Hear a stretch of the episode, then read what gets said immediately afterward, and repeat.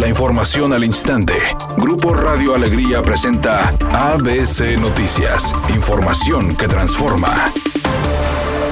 La secretaria de Salud en el Estado, Alma Rosa Marroquín, informó que aún desconoce el formato mediante el cual se informará sobre las estadísticas del COVID-19 en la entidad, señalando que la comunicación tiene que ser abierta, directa, precisa, oportuna y amplia, agregando que el esquema tiene que quedar definido este día para iniciar mañana martes. Luego de un año y medio de permanecer ausentes de los salones de clases, cerca de 20.000 alumnos de la Universidad Autónoma de Nuevo León regresaron a las aulas este lunes a las distintas facultades bajo estrictas medidas de sanidad y donde los estudiantes llenaron un cuestionario a través de una aplicación. Al llegar a la entrada de la facultad, el alumno mostraba su código, se le tomaba la temperatura y una vez pasando este filtro podía ingresar a las aulas a tomar sus clases. La máxima casa de estudios informó que cuenta con un alumnado de poco más de 215 mil estudiantes. Sin embargo, por el momento solo 20 mil regresaron de manera presencial.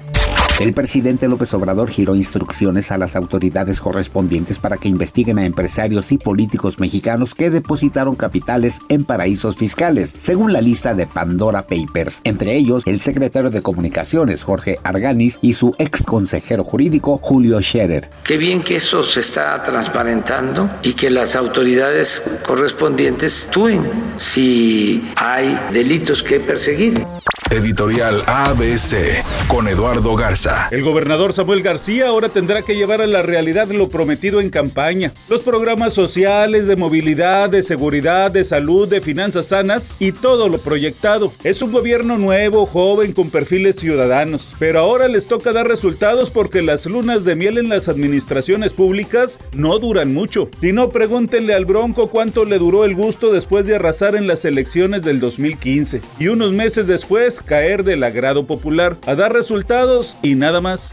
El pleito entre Residente y J Balvin cada vez sube más de tono. Uno dice una cosa y el otro le contesta. Así han tenido todo el fin de semana hasta este momento. La situación se ha ido agravando porque Residente ha expuesto algunos de los principales errores y plagios de J Balvin. Hasta el momento tal parece que Balvin se lo está tomando con humor. Sin embargo, sus fanáticos ya se le fueron encima.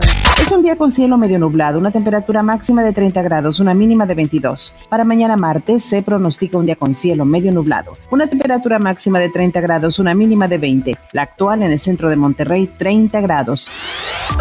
ABC Noticias, información que transforma.